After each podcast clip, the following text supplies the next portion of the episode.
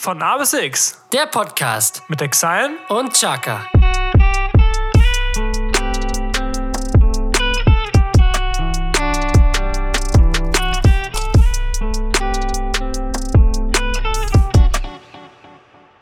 Herzlich willkommen zur Podcast Folge 24, meine Freunde. X und A wie wunderbar. Wir wünschen euch gute Unterhaltung. Und damit ein herzliches Willkommen zu einer neuen Folge von A bis X. Heute an Karfreitag. Mein Name ist Chaka. Gegenüber von mir sitzt wie immer der wunderbare, heute in kariert gekleidete Exile. Hallo. Guten Tag. Na, wie ist die Lage da? Och, ganz gut. Ich habe in letzter Zeit irgendwie immer die letzten Nächte sehr oft spät eingeschlafen. Ja. Und ich weiß nicht, ob du das kennst, aber das schlaucht. Man fühlt sich, als hätte man gesoffen oder so. Das stimmt. Das stimmt. Ja, Tommy, Ostern steht vor der Tür. Es ist Karfreitag. Ich habe sogar das Gefühl, dass wir letztes Jahr sogar auch am Karfreitag eine Folge aufgenommen Ja? haben. Irgendwie kommt mir das so bekannt vor. also ein Freitag wird es auf jeden Fall gewesen sein. Deswegen ist die Chance Ja, sogar sehr stimmt. wahrscheinlich, dass es, ähm, dass es ein Karfreitag war. Naja, auf jeden Fall, wir sind quasi live. Heute ist ja sogar Karfreitag. Und wir nehmen an einem Freitag Ja, auf. du. so schaut's nämlich aus. Mensch, Wir haben uns also gebessert. wenn ihr uns hört, wir sind im Prinzip sind wir gerade live. Und ich habe mir so letztens überlegt, so ein ganz komischer Gedanke, es gibt bestimmt, bestimmt gibt es so richtig, ganz äh, richtig, ja, wie sagt man, philosophische äh, Autoliebhaber, die so Fotos von ihren Autos äh, posten und darunter dann K-Freitag schreiben. Weißt du?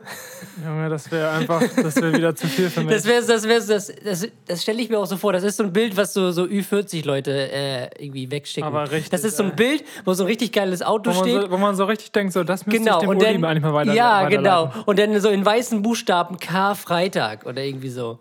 Oder Schatz, heute ist doch K-Freitag. Ja, genau. genau sowas. Ja, ich kaufe mir Neues. Ja, ja Tom, Karfreitag. Was soll man dazu noch sagen? Ne? Heute ist Tanzverbot. Wir dürfen die Musik nicht so laut stellen. Ne? Stimmt, da habe ich doch letztes Mal diesen, den, den, den Joke gebracht mit Tanzverbot, ob der live ist. Ja. Das war, aber das Komische ist, letztes Jahr waren wir am 23. April, das ist unsere erste Folge. War Karfreitag dann am 23. April, so spät? Kann sein, ja, dass, es, dass Ostern da so spät war. Eigentlich ist es ja dieses Jahr verhältnismäßig früh, Ja, ich Ähm, check das mal ganz kurz, das dauert ja nicht lange. am 2. April. Ja, Ostern steht vor der Tür und ja, wir haben jetzt äh, frei natürlich erstmal. Karfreitag, Ostermontag erstmal ein verlängertes Wochenende ist auch mal ganz entspannt, gerade wenn man so wie Tom die letzten Nächte nicht so entspannt schlafen konnte. Und Strange, ja, nee, Karfreitag war am 10. April ja letztes Jahr. dann war, war das was anderes. Dann haben wir da irgendwie was durch den, durch den Wolf bekommen. Ja, Tommy, Was ist dir eben erzählt? Ich war gerade am googeln. dass wir jetzt erstmal ein paar Tage frei haben. Was heißt ein paar Tage? Zwei Tage, also Karfreitag und Ostermontag. Ja, stimmt. Und Das dass das vielleicht auch mal ganz entspannt ist, gerade wenn du die letzten Nächte nicht so gut geschlafen hast. Dass Ja. es dann mal besser ist, ähm, mal auszuschlafen, um mal ein bisschen runterzukommen. Auf jeden Fall, ja. Na, es gibt ja, ja immer noch diese, ja, diese Pandemie, die da immer noch über uns schwebt, die leider Ach, immer ja. noch kein Ende zu haben Nicht scheint mal in Sicht, in Sicht scheint. nicht mehr in Sichtweite scheint. Ja, was soll ich sagen? Es ist so, wie es ist. Die Inzidenzen gehen wieder schnurstracks nach oben. Und irgendwie haben wir es immer noch nicht geschafft, nach fast, nach über einem Jahr, kann man ja schon sagen, ein einheitliches, funktionierendes, von Wissenschaftlern, sage ich jetzt mal, geprüftes und gewissenvolles Konzept zu erarbeiten. Tut mir leid, ich muss gerade mein Mikro hier umstellen. Das ist Um passt die- alles nicht. Ja, jetzt kann um die. Pandemie irgendwie in den Griff zu bekommen. Ich glaube, ganz beenden werden wir sie nicht. Wir können sie nur, ja, wir können sie nur stoppen. Nein, Also ganz gewinnen können wir nicht. Wir können nur sagen, dass die anderen verlieren. ja, so, aber wir können sie in den Griff kriegen, sage ich jetzt mal. Das geht mit Testen, mit Impfen. Dann kommen wir ja nicht hinterher. Ja, nö, das schaffen wir ja einfach nicht. So wie ich hier gerade nicht schaffe, mein Mikro zu vernünftig hier zu. Aber dann Also- haben wir was anderes, was Kontinuität hat, außer die Tests. Ja, das stimmt. Das Eis, warte, ich mach, ich mach mit. Kann man es hören? Ja, das kann man richtig hören. Sehr gut. Das Eis ist natürlich wieder am Start. Ja. Und Tommy hat jetzt hoffentlich gleich mal sein. Warte mal ganz kurz. Irgendwie ist hier irgendwas. sein falsch. Mikrofon hier kaputt gewerkelt. So. Sieht sehr spannend aus. Ich wünschte, unsere Zuhörer könnten das sehen. ich nicht. Ich stelle dir gleich direkt mal meine erste Frage, dann kann ich. Ja, mach mal mit den ersten drei Fragezeichen. Du musst hier einen Spieler noch machen. Ja, Jesko, ja, äh, du, Mensch, Jesko. Ja. Die drei Fragezeichen mit Chaka und Exile.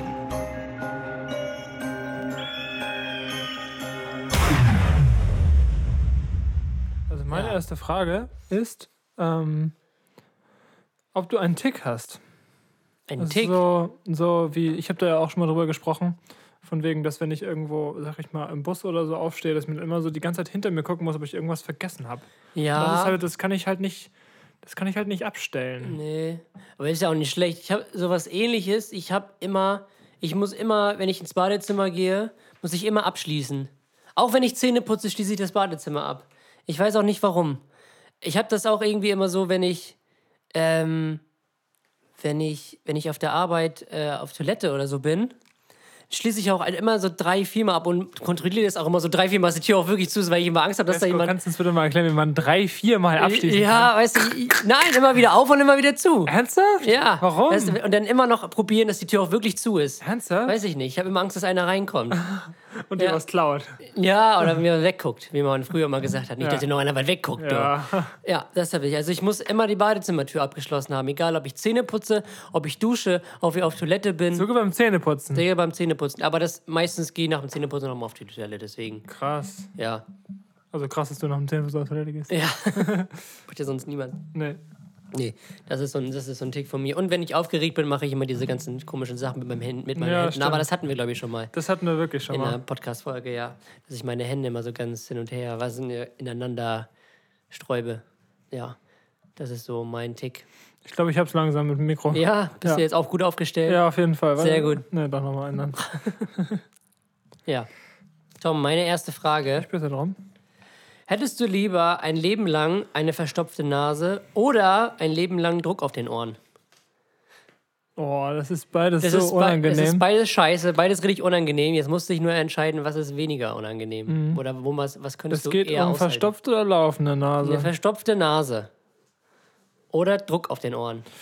Also ich habe das Gefühl, äh, aktuell ist es, ich weiß nicht, seit zwei Wochen oder so, dass bei mir beim linken Ohr immer so, so das so, so, als wäre da Druck drauf.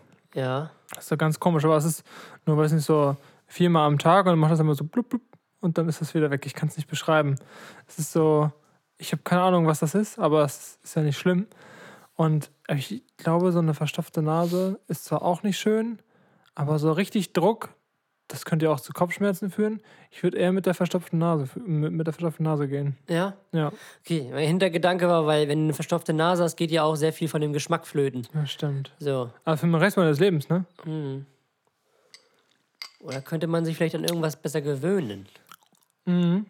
Aber ich glaube, so ein Druck auf den Ohren, daran gewöhnst du dich nicht so einfach wie an eine verstopfte Nase. Gut. Mhm. Das kann sein. Also die verstopfte Antwort, Nase. Ja, mit der würde ich auf jeden Fall fahren. Okay. Meine äh, nächste Frage ist, ähm, es gibt ja in jedem Supermarkt oder in den meisten Supermärkten halt äh, immer so unterschiedliche äh, Lebensmittel. Unter anderem halt, das ist ein Fact, Jesko, da, Mensch, kannst, ja. da kannst du nichts zu ja, sagen. also da bin ich ja echt. Ja.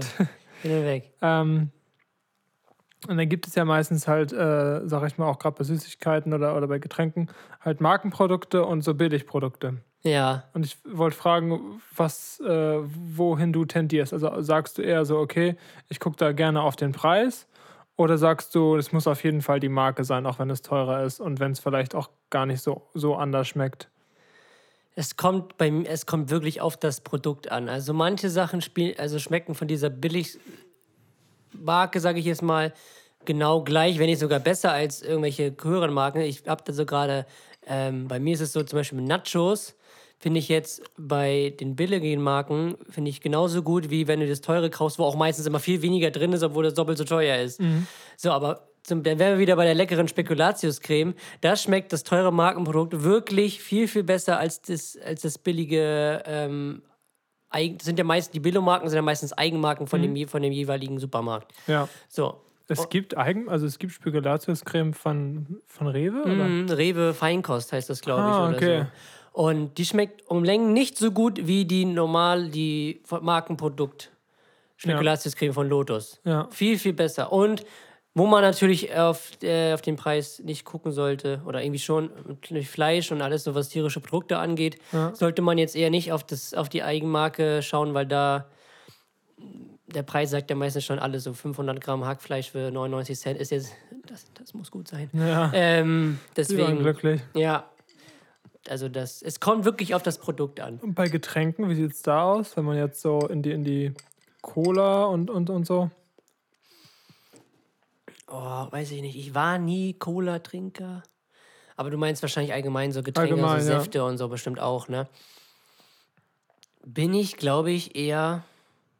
Ich glaube, ich bin eher bei den Markensachen dann. Bei, bei Dings, mir, mir dieses, was gibt's denn da so? River und, und das andere noch, River Lemon und keine Ahnung. Ja. Ist nicht so, weiß ich nicht, finde ich ja, nicht cool. gibt ja von Ja, gibt es ja auch ganz viele Getränke. Ja, die habe ich tatsächlich aber noch nicht probiert, aber ich finde diese anderen, weiß ich nicht, also das Original schmeckt irgendwie schon so mit am besten, aber wahrscheinlich auch, weil man daran vielleicht am meisten gewöhnt ist. Ja, da hat man so. das Gefühl, das schmeckt anders. ja, so, aber Ja. doch, da wäre ich also wär ich sagen- eher bei den, bei den Markensachen. Ja, so, also ich muss, so. muss sagen, bei Säften, zum Beispiel Apfelsaft, kaufe ich am liebsten von Aldi. Ja? Ja, den finde ich irgendwie am besten. Ja, gut.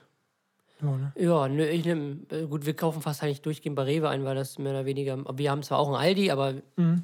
Rewe ist irgendwie etabliersten und irgendwie auch mehr Auswahl so. ja, das stimmt. Ne? Und deswegen. Doch, aber bei Säften und Softgetränken bin ich eher bei den Marken. Achso, Ja, genau. damals Jesko hat immer nur Bananensaft getrunken. Ja, das war eine wilde Zeit, war das. Wilde Zeit. Ähm, Tom, meine nächste Frage. An welche Verschwörungstheorie glaubst du? Ist mal hier ein bisschen unpopular ähm, Opinion. Ähm, Ja, willst du erstmal überlegen, weil dann erkläre ich einmal den Aufhänger von dieser Frage. ja, kannst du gern, kannst du gern aufhängen. Ja, ich Den, den kannst du gerne aufhängen. Und zwar, und zwar ähm, gab es mal, habe ich mir mal so einen Vortrag angeguckt. Ich wusste nicht, dass das halt so darüber ging. Ich dachte, das wäre einfach irgendwie so ein Vortrag über 9-11. Und da hat er erzählt, der hat das so, so verkauft, dass ich tatsächlich geglaubt habe oder in den Glauben gefallen bin, dass 9-11 inszeniert war. Also von Amerika inszeniert war, weil es sind ja die beiden Twin Towers umgeflogen. Ähm, und es gab hinter den beiden Twin Towers noch ein drittes Gebäude. WTC 7 heißt das, oder hieß das. Das ist auch eingestürzt. Aber da sind ja keine Flugzeuge reingeflogen. Und die anderen, äh, die beiden Twin Towers sind eingestürzt, aber in die andere Richtung. Das heißt, er hat sich nämlich dann die Frage gestellt, wie kann denn dieses Gebäude eigentlich einstürzen? Und die haben dann halt auch die ganzen äh, Säulen, das ganze Säulensystem von diesem Gebäude analysiert und so. Und dann die ganzen offiziellen Meldungen, weil es wurde über dieses Gebäude irgendwie überhaupt gar kein Bericht verfasst, überhaupt nicht, wie dieses, das ist, also wie das einsturz, einstürzen konnte. Und er hat irgendwie so ganz viele Experten oder so gefragt und die meinten, das sieht, weil es gibt auch so Kameraaufnahmen, ähm, obwohl, nee, das war ganz anders. Er hat, dann gab es so einen Videoausschnitt. Ähm, die haben doch kurz über dieses WTC 7 berichtet, dass es auch eingestürzt ist. Aber jetzt kommt der fatale Fehler. Die Moderatorin stand noch vor dem stehenden Gebäude. Also das WTC 7 war noch im, im Hintergrund. Und dann hat sie gesagt, ja, das WTC 7 ist eingestürzt, aber es steht einfach noch im Hintergrund. Also es ist einfach noch da. Also das, Ernsthaft? ja, also die wusste anscheinend irgendwie schon davor, dass es einstürzt, bevor es eigentlich eingestürzt ist. So. Und da hat das, also von Daniele Ganser hieß es, der geht irgendwie anderthalb Stunden oder so, gibt es auf YouTube. Das ist wirklich interessant. Also, das, ich weiß nicht, ob das irgendwie halt so eine rhetorische, so eine rhetorische Hypnose irgendwie, sage ich jetzt mal, war, dass er das so verpackt hat, dass ich es wirklich geglaubt habe, oder es ist halt wirklich so passiert. Ja, und deswegen war ich echt, weiß ich nicht. Ich bin immer noch in der Frage, okay, was ist mit diesem WTC 7 passiert? Wurde es gesprengt? Wenn ja, ergibt sich natürlich rein logisch die Schlussfolgerung, ob das mit den anderen beiden vielleicht auch so passiert sein könnte und das irgendwie nur so ein Vorwand war, um äh, Afghanistan und den Nahen Osten anzugreifen. Das weiß man aber nicht, deswegen ich möchte ja auch nichts in die Welt setzen. Wie gesagt, es ist nur sehr gut verpackt worden. Ich glaube es persönlich auch nicht, weil ich es einfach, weiß ich, zu groß und es wäre einfach moralisch für mich einfach so zu verwerflich, um dass es äh, geplant sein könnte. Also von der US-Regierung geplant sein könnte. Deswegen, naja, mal gucken. Ja, also um, also eigentlich war es ja meine Frage. Ja, deswegen. äh, um die zu beantworten, hätte ich äh, auch 9-11 gesagt, aber aus einem anderen Grund. Und zwar wahrscheinlich, also möglicherweise kann man diese Frage sehr einfach beantworten. Aber ich frage mich halt, also das, was ich mich gefragt habe, ist so, warum gibt es so viele Aufnahmen, äh, bevor die überhaupt da reingekracht sind? Also warum sollten so viele Leute ähm, einfach ein Flugzeug filmen? Und die halten ja auch drauf, wenn, Ja. wenn das passiert. Also wenn ich jetzt einfach random durch die Stadt filme, dann ja nicht konzentriert auf ein bestimmtes Flugzeug. Und dann rast es auch noch in ein Gebäude rein. Und dann will ich mich, ja genau so, ja. Einfach stehen und gucken und Ja. weiter filmen. Dann will ich mich doch in Sicherheit bringen. Und ich frage mich halt, wie das sein kann, weil es ja auch, Mhm. es gibt ja nicht nur eine Handyaufnahme, es gibt ja mehrere Handyaufnahmen, Ja, die vor dem Aufprall von 9-11 dieses Flugzeug filmen. Und da frage ich mich so, kann das Zufall sein? Und jetzt auch noch mit, mit dem, was du, das wusste ich zum Beispiel gar nicht, was du Ja. jetzt erzählt hast, auch eine ganz wilde Theorie. Ich finde das so schwierig, weil auch wenn man jetzt mal sagt mit Corona und so, wenn man da jetzt das mal anzweifelt, wird man sofort so von wegen diesen Kreis reingedrängt, ja, bist du Mhm. jetzt auch rechts oder so. Finde ich auch schwierig. Ähm, ich habe auch einige Leute, nicht einige, ähm, eine Person in meinem Umfeld, die wirklich super intelligent und sehr mitten im Leben ist und sagt so, also sie findet das irgendwie auch alles komisch mit Corona und äh, hat da auch durch, durch Connections von äh, ein- einem bestimmten Facharzt irgendwie, der da auch, ich habe hab jetzt nicht weiter nachgefragt, aber auch gesagt hat, so, irgendwie ist das alles komisch. Und ich kann mir auch vorstellen, dass es nicht alles Zufall ist. Also, das ist meine eigene persönliche Meinung. Also, ich glaube, es ist so ein Mittelding. Also, ich kann mir nicht vorstellen, dass, dass das jetzt einfach so. Also, ich kann mir schon vorstellen, dass die Regierung uns halt einige Informationen zurückhält. Welche das sind und in welchem Maße diese Informationen sind, kann ich jetzt nicht bewerten. Ja. Kann keiner bewerten. Aber ich kann mir nicht vorstellen, dass, dass die genauso viel wissen wie wir. Weißt du, wie ich das meine? Ja, gut, das stimmt. Aber also ich bin immer noch der Meinung, für mich ist Corona zu groß und zu glo global, Das als, dass wie es, 9-11. als dass es erfunden ist. Ja, ja, klar. Das stimmt. So, aber bei 9-11 hätten sich ja nur irgendwie zwei Leute absprechen müssen und nicht die ganze Welt. Ja, deswegen glaube ich Ja. auch nicht, dass das wirklich so von wegen so, ja, wir überlegen uns was und dann machen wir was. Ah, ich, das ist, Das so, ist- ah, so ist ein schwierig. schwieriges Thema. Keine Ahnung. Brauchen wir dass es einfach nur vorbei ist. Ja. Das ist, ja. das ist das Ende des Themas. Ja, Ja. ja Tom, Ich muss komm, mal ganz kurz auf mein schlaues Handy bevor schauen. wir hier in der Ecke gedrückt werden. Ich habe noch eine Frage, aber die habe ich immer in Klammern gesetzt und habe mir dann noch eine überlegt, Ja. ähm, weil ich der Meinung bin, das habe ich dich schon mal gefragt. Okay. Aber ich weiß es nicht. Also du kannst sie ja trotzdem mal beantworten. Vielleicht weißt du ja auch, ob, ob ich sie dir schon mal Na. gefragt habe. Ähm, was deine früheste Kindheitserinnerung ist. Habe ich dich das schon Ja, mal hast du mich gefragt. Das war doch Ah. mit der, mit der Schlafposition. Was für eine Mit Schlafposition. dieser richtig gemütlichen Schlafposition, Stimmt. wo meine Eltern mich dann geweckt haben. Das war, bis, das war bisher die gemütlichste Schlafposition, die ich je hatte. Und bisher hatte ich sie nicht nochmal. Jetzt weiß ich, was du meinst. Ja, das war das. Ja, das hatten wir schon mal. Ja, gut, dass ich mir noch eine zweite Frage überlegt habe. Sehr gut. Äh, und zwar, welche Rolle spielt finanzielle Sicherheit für dich? Ähm, auf jeden Fall nicht die erste. Die erste oder die wichtigste, die wichtigste Rolle, die erste Geige spielt Gesundheit natürlich. Und die zweite Geige spielt äh, soziales Umfeld. Und dann, ja, und dann glaube ich, kommt es schon die finanzielle Absicherung, weil es natürlich auch ein gewisse, eine gewisse Art von Sicherheit vermittelt. Man lebt nicht in ständiger Angst, weil das finanzielle Sicherheit bringt ja natürlich auch eine gewisse persönliche Sicherheit, weil du weißt, okay, du bist jetzt, ähm, du kannst nicht jetzt nicht, die Fallhöhe ist nicht so groß, sage ich jetzt mal, ähm, um bestimmte Sachen zu verhindern. So. Ja, deswegen. Also es spielt schon eine wichtige Rolle, aber nicht die wichtigste. Ja. So. Klar, Geld ist wichtig und Geld sollte aber nie das Wichtigste sein. Und ähm, aber es ist halt das, ähm, wofür wir alle tagtäglich arbeiten. Und alles, was wir hier machen, alles, was ähm, ja, wir erleben, hängt irgendwie mit Geld zusammen. So. Und deswegen Ja. ist es da schon ein großer Teil. Und wenn man da in der Hinsicht abgesichert ist, ist es, glaube ich, auch eine gute Sache und ein gutes Gefühl im Hinblick auf die Gestaltung des Lebens. So. Ja, auf jeden Fall. Mhm. Also man darf Geld nicht zu einem zentralen Mittelpunkt in seinem Nee. Leben machen. Aber solange man Geld dafür nutzt, um das zu machen, was einem glücklich macht, was einem Spaß bringt, Genau. um vielleicht auch anderen Menschen äh, eine Last abzunehmen Ja. oder glücklich zu machen, Geschenke zu machen, in welcher Ja. Art auch immer, ist ja eigentlich schön. Das stimmt. Ja. Ja, deswegen. So, Tom. Meine letzte Frage, die eigentlich fast genauso wichtig ist wie finanzielle Absicherung. Würdest du deinen Kopf lieber an Restmüll oder Biomüll stecken? Was ist das für eine Frage? Weiß ich nicht. Wie ist die gemeint? Ich verstehe die nicht. Einfach aus Prinzip. Würdest du deinen Kopf eher in eine Biomülltonne stecken oder in eine Restmülltonne? Tom. Yes, komm. Was soll ich darauf antworten? Ähm, was gehört nochmal alles zu Restmüll? Ja, so, so Abfälle halt. Also halt nicht gerade nichts was zum Essen, sondern halt so Plastiksachen. Ne, Plastiksachen auch nicht.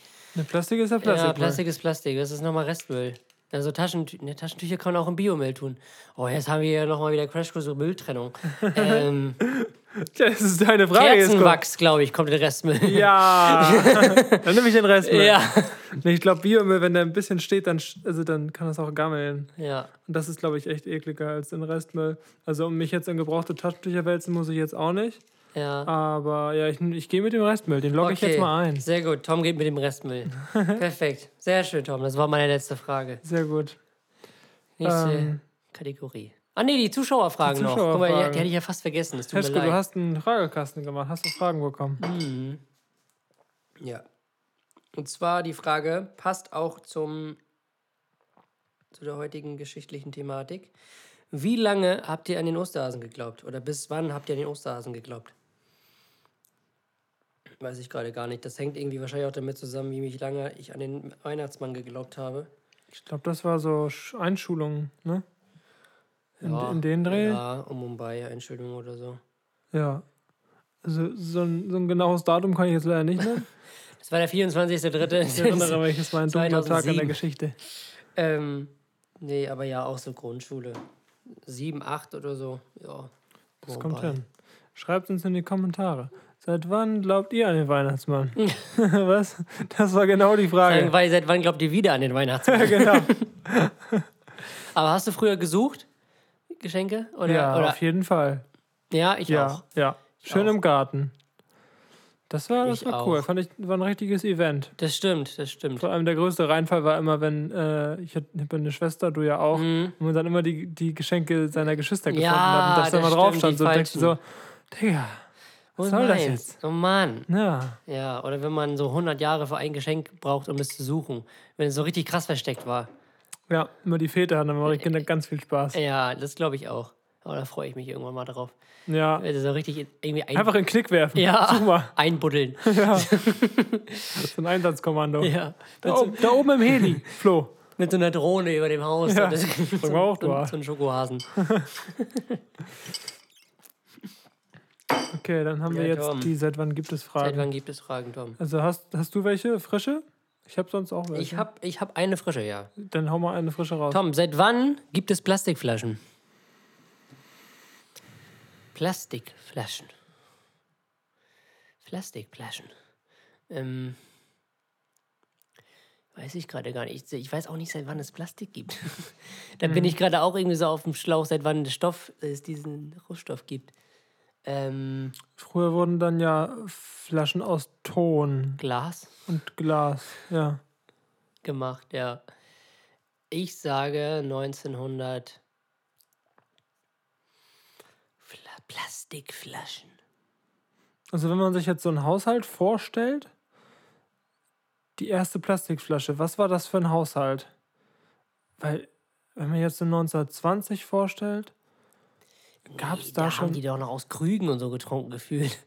ja, aber vielleicht gab es es trotzdem. Ja, aber, aber Plastik, ich bin gerade auf dem, Ich seit wann gibt es den Rohstoff ich- Plastik? Ja, das ist eine gute Frage, aber ich glaube, Plastikflaschen kamen ähm, als die Supermärkte so anfingen. Also als es nicht mehr diese, dieses Wochenmarkt-Ding, sondern also allgemein von so einem, von, von einem Institu institutionellen. Ja, die Aldi, die, die Aldi Bros. Ja, Wann fing das dann an mit den Aldi Bros? weiß 1940? Aldi? Aldi.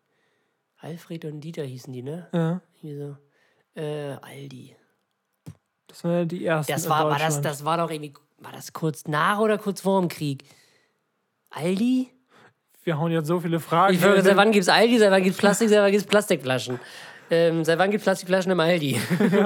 ähm, Ich, ich lock jetzt einfach ein, seit wann gibt es Plastikflaschen? 1933. ah, ich sag 1900. 1929. Du bist so ein Arsch, ey. Plastik. Vielleicht ja. gibt es heute wieder einen Big Point, Jesko. ja, das stimmt. Oder wir liegen wir so völlig daneben. Ja, kann auch richtig. 4000 vor Christus. Die antike Plastikflasche. Bis heute nicht abgebaut. So die Heiligen Drei Könige haben mir so, so, äh, so Myrrhe und Weihrauch so in so Plastikschalen, so diese ja. Salatbehälter so gebracht. Pappe war aus. Ja. Ich hatte keinen Ton mehr, tut mir leid. Kein Töni.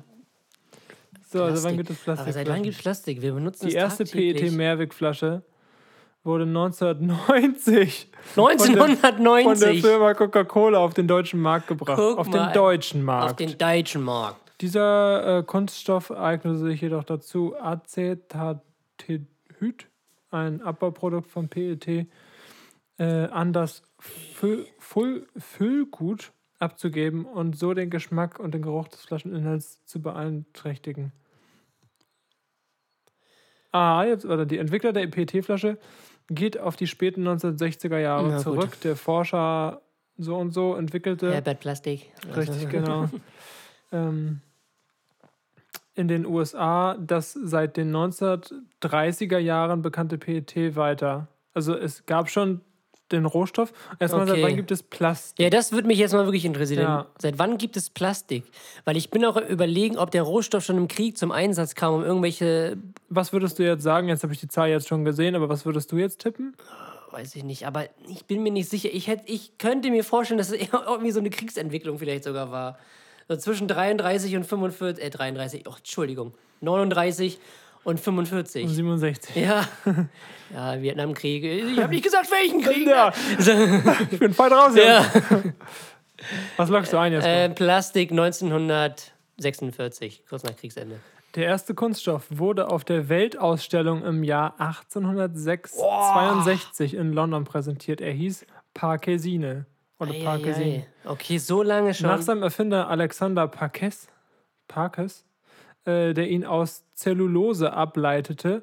Dieses organische Material ließ sich formen, während es erhitzt wurde und behielt seine Form nach der Abkühlung bei. Geile, geile Erfindung Mhm. eigentlich. Sehr geile Erfindung. Das stimmt. Aber so früh hätte ich nicht gedacht. Und eingeführt wurde das dann 1907. Mhm.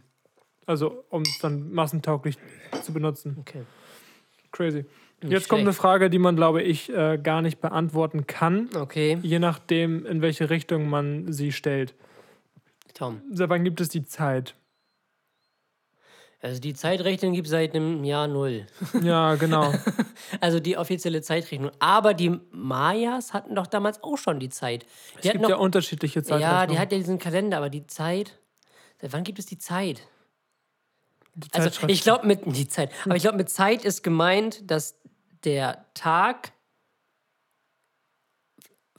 in den Köpfen der Menschen temporär bestimmt ist oder irgendwie so. Also in bestimmte. Ja, seit wann hat sich der, der erste Mensch darüber den Kopf gemacht, was wir heute für einen Tag haben? Ja. Und wie spät ist ein Sag Tag mal. Uli, haben wir schon Sonntag? Aber es gab doch früher immer diese Sonnenuhren. Ich also Zeit, also früher glaube ich gab es einfach nur Tag und Nacht. Ich glaube, das war so die erste, der erste Zeitunterschied. Wer hat die Ja. Idee von Wochentagen gehabt, zum Weiß Beispiel? ich nicht. Ja, ich auch nicht. Und wer und was? äh, Mich würde interessieren, was war der erste Wochentag? War das wirklich ein Montag? Wahrscheinlich hat die, der, äh, die Geschichte der Woche hat so irgendwie an, an, an einem Donnerstag oder so angefangen. Vor allem, wer hat sich auch überlegt, sieben? Das stimmt. Es sind so, keine Ahnung, alles Entwicklungsprozesse gewesen. Ich google jetzt mal einfach. Also seit wann gibt es die? Also die Zeit, glaube ich, gibt, 1937. Also ich, nee, also ich glaube, die Zeit gibt es seit Beginn der Menschheit, weil Tag und Nacht war, glaube ich, die erste Zeitrechnung. Ja, Aber weiter weiß ich, weiter weiß ich auch nicht. weiter als weiter. Soll, Ähm, ich, soll ich mal googeln und gucken, was kommt? Letztendlich Ja. kann man die Frage ja Weil wann gibt es die. Zeit? Aber dann wirst du wahrscheinlich finden, wann die Zeitung gegründet wurde. Ja, mal gucken. Oder wann die Zeitung das erste Mal rauskam. Weg, weg. Die Zeit. Also ja, das, was, bei, was Google sagt, ist, und trotzdem gilt unter Astrophysikern die Standard-Lehrmeinung, dass alles vor 13,8 Milliarden begann, sagte Professor Martin Emmen äh, von der Uni Jena. Ammon, okay. Äh, die Vorstellung, die Mhm. man immer hat, ist, es gab schon Raum und Zeit und dort gab es eine große Explosion. Ich Gut, das stimmt. Aber das stimmt. Die Zeit ist ja eigentlich nur was im menschlichen Kopf. Also, ne? Die Natur ist ja nicht im Zeit, das ist ja nur mehr oder weniger ein Raum. So, die Kirche ist ja in jedem Tag, in jedem Tag ist die Kirche gleich. Ja. Jeden Tag wächst die, äh, wachsen die Bäume gleich. So, die Zeit ist ja nur für uns eine Orientierung. Ich, habe ich habe gerade mal gegoogelt, was, wann gibt es Wochentage? Na? Das ist ja Seit richtig Dienstag. wild. Das, Ja, seit letzter Woche. Ja. Montag. na? Junge, was? Hätte ich nie gedacht. Nach der, nach der 1975 von der Internationalen Organisation für Normung aufgestellte Empfehlung haben die Wochentage seit Januar 1976 die folgende Reihenfolge: Montag, Dienstag, Mittwoch, Donnerstag. Ja, aber davor gab es auch nicht. Die haben ja wahrscheinlich nur Ja, Tag 1 steht bis 7 hier. gesagt. Steht hier. Wer erfand die Wochentage? Die 1975? Zehner. Nie im Leben. Das geht gar Nie nicht. im das, Leben. das ist gar nicht möglich. Mama, an welchem Tag wirst du denn geboren? Oh, weiß ich nicht. damals. Da Ja. das Ding von damals. Ja, Tage. damals, da gab es noch keine Tage. da hatte ich meine, aber ich gab die noch nicht. Die Wochentage wurden von dem Germanen erfunden, welcher Planeten und Sterne für Götter hielten und ihnen einen Tag schenkten. Der erste Tag ist der Sonntag. Bei den Germanen war der Sonntag der erste und nicht der siebte Tag. Dieser Tag zählt als Tag des Sonnengottes Sol. Okay, also ich glaube, hier kommen wir jetzt nicht so weiter. Ist auf jeden Fall eine lustige Reise in die Zeit. Stellt denn so eine Frage? Ich weiß es nicht. Du. Ich weiß es nicht. Dann sind wir jetzt, glaube ich, mit dieser Kategorie erstmal durch, ne? Ja.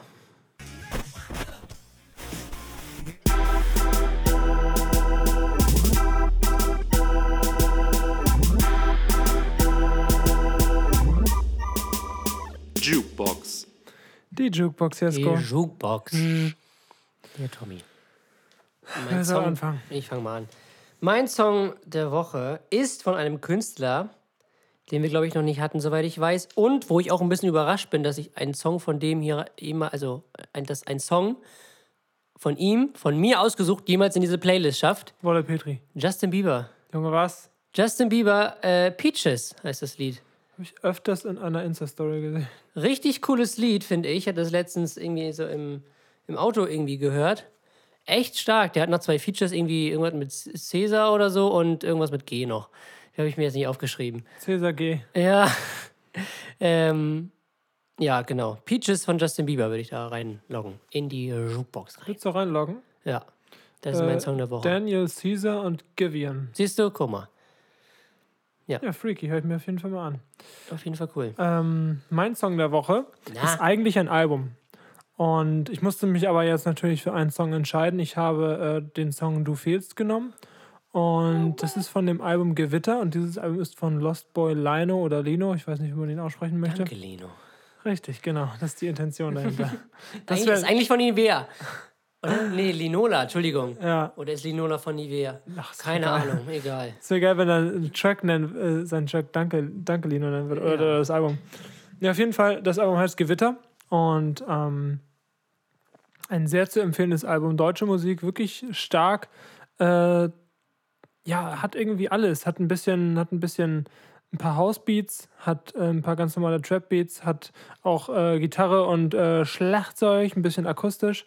Also irgendwie eine geile Reise auf jeden Fall. Zwei äh, etwas sentimentale Songs, äh, ein, zwei Songs, die ein bisschen nach vorne gehen, andere, die ein bisschen einfach vibey sind. Also wirklich richtig, richtig, richtig, hat mich wirklich mal wieder ein Album, was mich wirklich wieder abgeholt hat, fand ich sehr geil. Das einzig Schlechte daran, das habe ich schon in der erwähnt, hat nur acht Tracks, hätte mir da echt mehr gewünscht. Aber vielleicht kommt da ja noch was. Wer weiß das schon. Cooler Style, cooler Typ. Äh, checkt ihn auf jeden Fall aus. Lost Boy, Lino, Lino, wie auch immer. Und äh, Albumgewitter, mein Song der Woche, Du fehlst. Und den werde ich jetzt direkt mal in die Jukebox-Playlist reinhauen. Auf jeden Fall. Also Los Boilino und Justin Bieber in die Jukebox. Perfekt. Rein damit. Raus damit. Das Ding von damals. Wird Ihnen präsentiert Von Exile. und Chaka. Sie macht mir Angst, doch ich weiß, was ich will. Ey, Oh Tom, es geht wieder los. Es geht wieder los. Nostalgie, Nostalgie Nostalgie. in die Modewelt der Vergangenheit. Auf jeden Fall. Ja, Tommy. Ich fange einfach mal an, weil es baut ja eigentlich aufeinander Letztend- auf, Ja, es ist, glaube ich, chronologisch sinnvoll, wenn, wenn du ich startest. anfängst. Pass auf, Tom. Und Leute, hört zu. Ein komischer Trend von damals.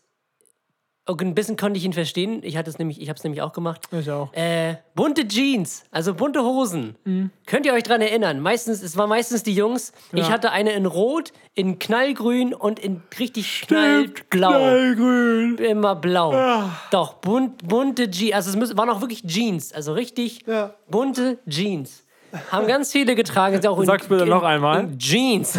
und in, in äh, Gelb gab es die noch und Orange und so in ganz verschiedenen Farben. So, also alle so schön untenrum, alle bunt gewesen. Schön untenrum ja, ja, bunt. also es war echt, das war ein richtiger Trend. Das, das Ja. war, glaube ich, auch die Zeit der Hummelschuhe. Das wurde, glaube ich, Ja, öfters das kombiniert. kam so, Ja. hast du geguckt, ich brauche jetzt eine Hose zu meinen Schuhen. Muss ja, farblich passen. das stimmt. Und es waren die Zeit der bunten Hosen. Das war auch Ja. die Zeit, wo Collegejacken so in waren. Ja, stimmt. Genau. Ja, So, H&M war voll damit. ja, das stimmt. So eine blaue Collegejacke und so eine grüne Hose und Hummelschuhe. So sah man früher aus, die Freunde. Einfach Ja. zu viel. Genau. Einfach also, zu viel. Bunte Jeans. Ich weiß noch, ich hatte damals, äh, genau, also in der, ich glaube, das war achte Klasse ungefähr so. Ja, Da hatte ich genau drei Hosen, die ich immer abwechselnd anhatte. Mhm. Und das waren halt alles Korthosen. Ich weiß nicht, warum ich Korthosen getragen habe, aber es war Weiß einfach, einfach so ein Ding. Und eine war dunkelrot, andere war dunkelgrün, die andere war dunkelblau. das war einfach so, ja. das war ein Ding. Aber ich hatte so richtige helle Farben. Also wirklich Ja. helles Blau, helles Grün und Ja. helles Rot. Oh, Mensch. Und dazu hatte ich meistens immer so einen grauen Sweater an, also Kap- ein Pullover ohne Kapuze und da war so eine Mickey Maus vorne drauf. Junge, was ich damals richtig gerockt habe, wo ich mir denke, jetzt, oh nein. Mhm. Cardigans.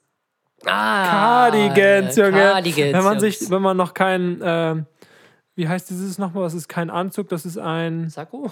Oder was meinst Ja, du? also, aber das ist ja so ein. Es gab ja auch, das hattest du total oft mit so zwei Knöpfen, aber auch so aus, aus äh, Pulloverstoff. ah, ja, ich weiß, was du meinst. Hat das so einen ganz bestimmten Namen oder ist es dann. äh, weiß ich nicht, Sakko, Stoffsakko, Frack oder so? du Wrack. Nein, also mit F. Ja, Äh, das hattest du auch richtig oft. ja, an. das habe ich sogar noch. ja, wirklich? ja. Ich bin nicht rausgewachsen, du. Tut mir Okay, leid. schade. Ich warte immer noch drauf. ähm, ja, weiß ich aber nicht genau, wie das heißt. Pullover, Sakko, Blazer? Nee, Blazer ist ja Was war nochmal ein Blazer? auch so ähnlich wie so ein Sakko, bloß hat das einen anderen Schnitt oder so? Jetzt Keine Ahnung. hier. Irgendein Stoffsakko Das müsst ich ihr uns beantworten. Ja, das war, das war auf jeden Fall eine lustige Zeit. Ja, also bunte, bunte Jeans. Weißt du, was wir machen müssen? Na, Wir müssen mal alte Bilder raussuchen und die dann auf Insta posten. Also Weiß ich gar nicht, ob in die ich Story. Ich weiß auch nicht, ob ich welche habe. Mal, mal gucken. Vielleicht finden wir da ja was. nicht mit den bunten Hosen. So, aber wir gehen noch ein, ein bisschen zurück und wir kommen wieder zu den Hosen. Jetzt kommen wir zu dir, Tom. Zu den Hosen, ja. Die Hosen Und gehen zwar, weiter. Und zwar, ähm, wie genau. Warte mal, ich muss mal ganz kurz, das hat einen bestimmten Namen. Spannungsbogen. Ja, genau. Äh, also ich glaube, es hat nochmal einen anderen Namen, aber auf jeden Fall Ketten an den Hosen. Also wenn man, äh, Genau. wenn man dann halt an einem, äh, da wo, wo diese Gürtel schneiden, nee, wie heißt das immer? Gürtel, Gürtelhalterung da. genau. Die, die Dinger. Das hat das nicht einen Namen, muss einen Namen ja, haben. bestimmt. Da hast halt, machst du einen ran und dann halt zwei weiter hinten. Dass du halt so Und eine Kette, Portemonnaie manchmal auch. genau, und dass du halt so eine Kette an deinem Oberschenkel langbaumeln hast. Genau, die Das Ketten haben an den meistens die Jeans. Punker auch immer getragen. Ja, also, so, Aber auch normale Leute. ja. ja, Ketten an den Jeans. Also eine am, so am Hosenbund mehr oder weniger und die andere Ja. dann am Portemonnaie oder Genau, irgendwie und so dann in der Tasche. äh, Portemonnaie dann hinten reingesteckt. Genau, Ja, das war. damit das nicht geklaut wird. Doch. Genau, aber nur zu den bunten Hosen. Ja, gut. Ne, das gab es ja auch mit Jeans, also silber waren die dann immer. Äh, darfst du nur bunte Hosen zu tragen.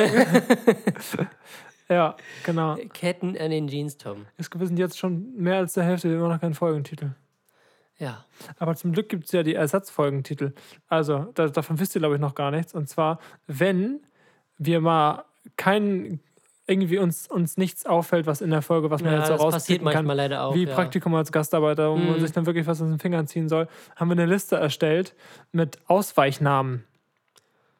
Soll ich die vorlesen oder nicht? Nee, sonst wird das irgendwann. Dann, Pointe, ne? dann wissen die ja, dass er ausgedacht ist. Ja, stimmt. Also, das ist ja irgendwie dann irgendwie komisch. Aber es sind gute Sachen dabei. Ja. Also, wenn ihr dann einen Namen lest, der lustig ist, Ja. aber eigentlich vom Kontext gar, nicht, gar nicht in die Folge passt, dann, dann wisst ihr Bescheid. ja, Mehr wollten stimmt. wir gar nicht sagen. Sehr schön, bis dann. Tschüss. Bis dann. Ne? Ja, bis Tantje. Ah. Ähm, ja, Tommy, dann würde ich sagen, die nostalgischen Sachen sind vorbei. Bunte So Hosen und Ketten an den Jeans. Nächste Kategorie. Abgefuckt! Mit Tommy und Jesko. Viel Spaß mit den beiden Sträuchen. Gut. Du bist fast, Ja. hast fast geschafft. Irgendwann bin ich auf dem Point von der Trompete. Ja, genau. Das dauert Ihr nicht solltet lange. ihn sehen.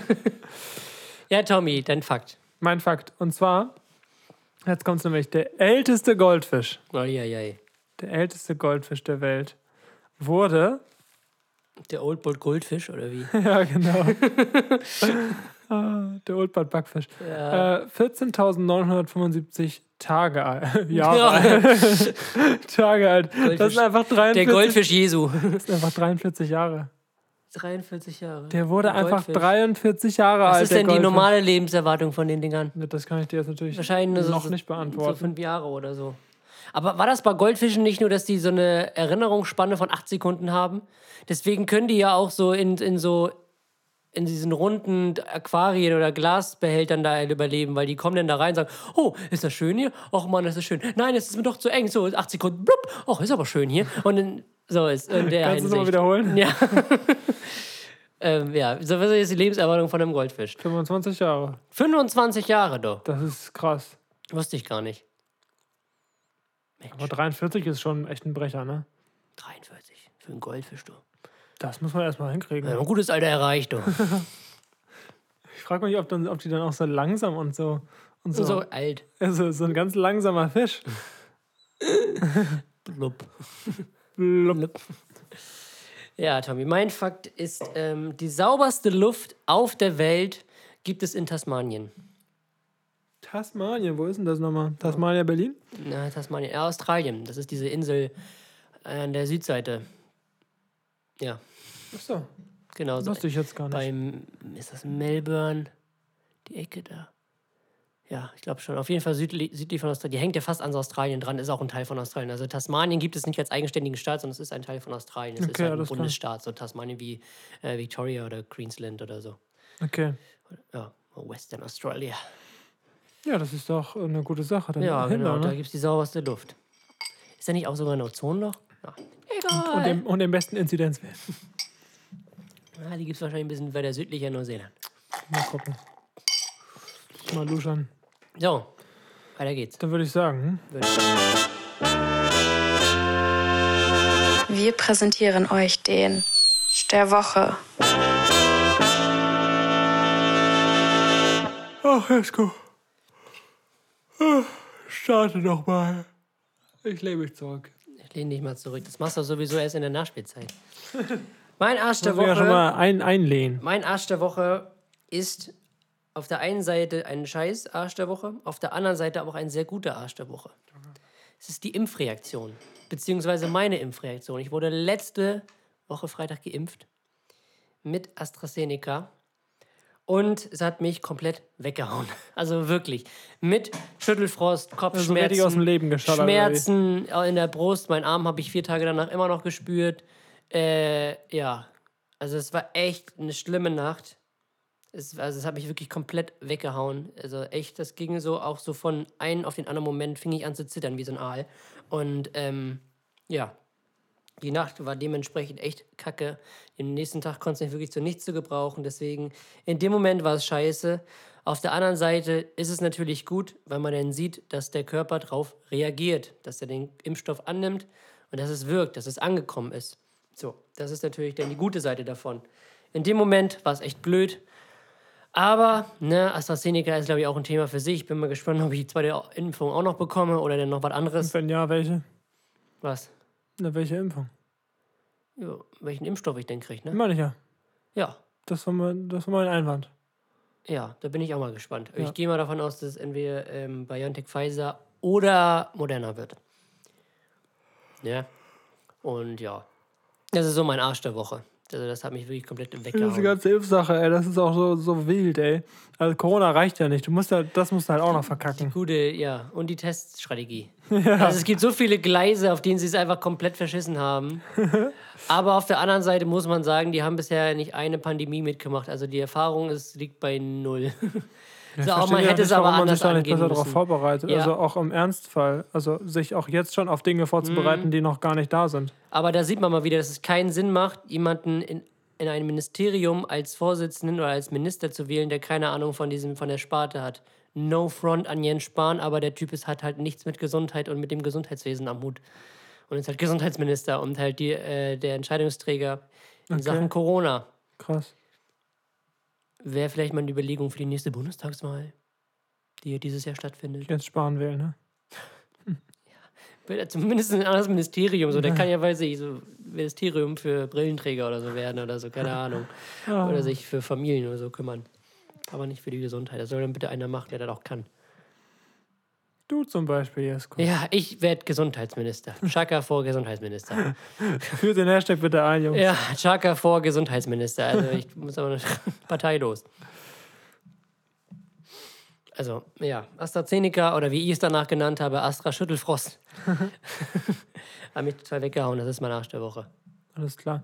Mein Arsch der Woche ist eigentlich, ich habe mir einen überlegt, Ja, werde ich auch nennen und dann habe ich mir, dann ist mir noch was Besseres eingefallen, was, was wirklich, was wirklich äh, arschig ist. Bezieh äh, arschig ist das falsche Wort, einfach, wo es wirklich noch, äh, was nicht gut ist. Okay. Auf jeden Fall, mein erster Arsch der Woche war eigentlich, wir waren halt äh, in der Innenstadt skaten, es war auch schon spät, wahrscheinlich schon irgendwie so elf oder so. geht.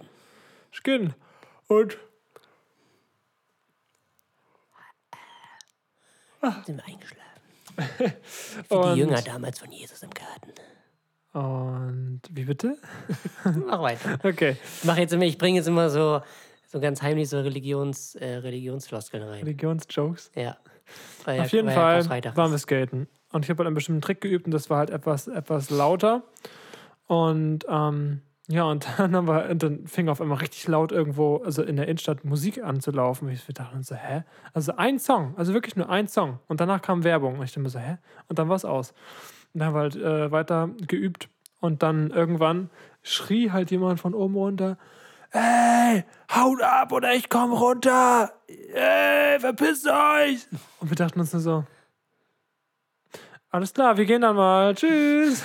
dachte ich mir so, Junge, kann man auch irgendwie, der, der muss ordentlich Frust in seinem ganzen Leben haben. Aber was, ich, was, ich da, was mir danach noch eingefallen ist, ich habe ein Video geguckt von Hyperbowl, Frag einen Obdachlosen, hast du es gesehen? Ein sehr interessantes Video. Du siehst das Thumbnail und denkst dir so, der Typ? Obdachlos?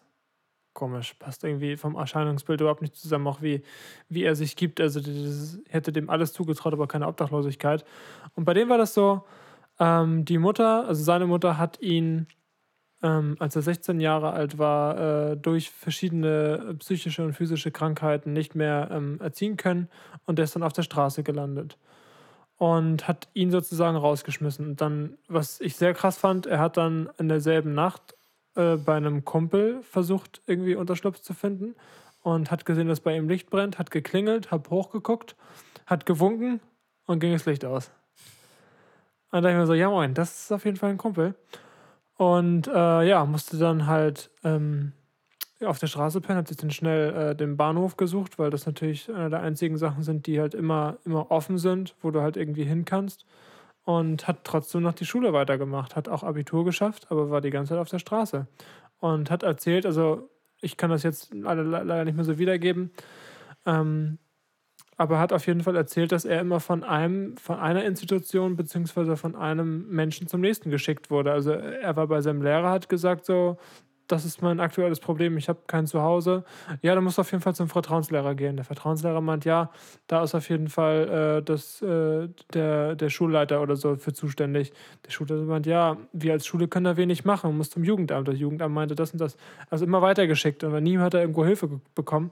Und meinte er, das hat ihn so äh, irgendwann einfach dazu gebracht, einfach gar nicht mehr um Hilfe nachzufragen, weil er sowieso nicht geholfen werden konnte. Und ich denke mir so, also wie kann sowas in einem, in einem Land wie Deutschland passieren? Ist das ein Einzelfall oder ist das, ist das vielleicht sogar ein, ein Problem, was wir irgendwie angehen müssen? Obdachlosigkeit?